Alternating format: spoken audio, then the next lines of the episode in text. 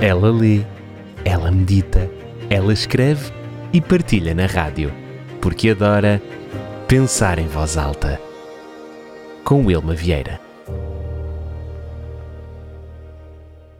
Aquilo que deixamos para os que virão é mais importante do que aquilo que deixaram para nós. Acredito que nada na nossa história de vida seja banal.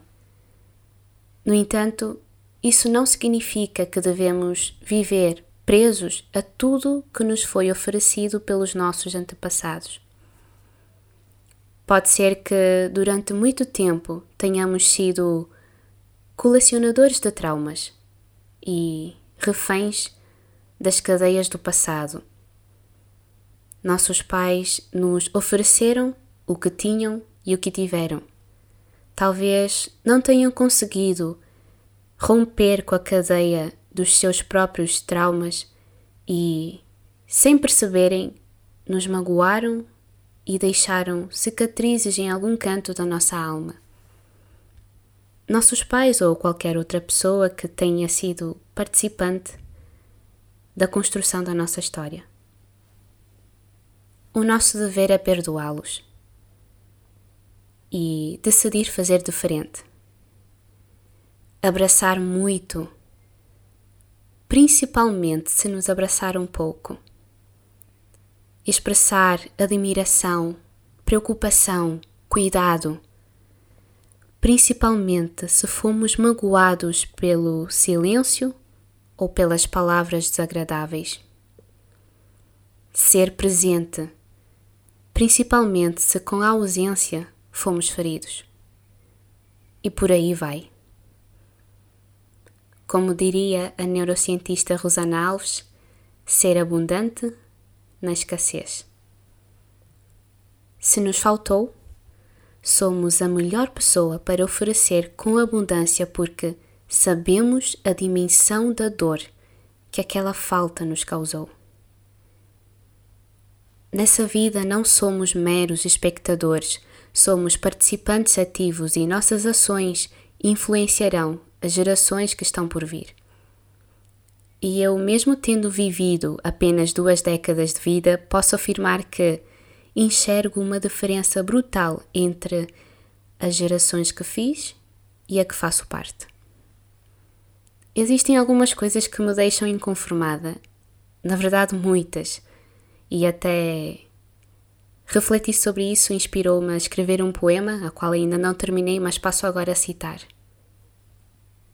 inconformada. Inconformada que meus antepassados me tenham deixado tanto bem e eu pense tão pouco em minha geração e na que aí vem. Inconformada que a infância esteja em extinção, que a imoralidade tenha se tornado padrão, recebendo de pé os aplausos de uma plateia que mantém os valores reclusos inconformada que o meu ponto de encontro com Deus seja sempre o meu limite, quando diário é o convite. Inconformada se para remendar na alma suas partes rotas tenha de faltar à pele suas roupas. Acredito ser possível proteger as duas do frio e dos perigos da noite. Inconformada por não saber lidar com os elogios inconformada por ser assim, com uma boca solta para dizer sempre sim. Sim a tudo, menos para mim. Inconformada por ser um vazio oco, apetrechado.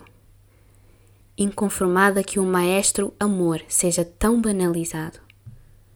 Talvez meu inconformismo cause desconforto, mas acredito ser possível endireitar o que nasce torto e a primeira e maior guerra na qual finco o pé é contra meu eu e suas infinitas marés. Se eu pudesse falar hoje ao coração de alguém, eu lhe perguntaria: Como serias lembrado se morresses hoje? Também perguntaria: Como gostarias de ser lembrado? Qual é o legado que queres deixar? Porque todos nós deixamos alguma Lembrança. Todos nós deixamos alguma bagagem para que as pessoas falem de nós após a nossa partida. O que é que nós temos deixado? Como lembrança ou como herança para as gerações que estão por vir? Se eu pudesse falar hoje ao coração de alguém, eu faria essas perguntas. Mas eu sinto que, de alguma forma, alguns alguém me ouve. Alguém ouve os meus pensamentos. E essa é uma das razões pela qual sabe tão bem pensar em voz alta. Ela lê, ela medita, ela escreve e partilha na rádio, porque adora pensar em voz alta. Com Wilma Vieira.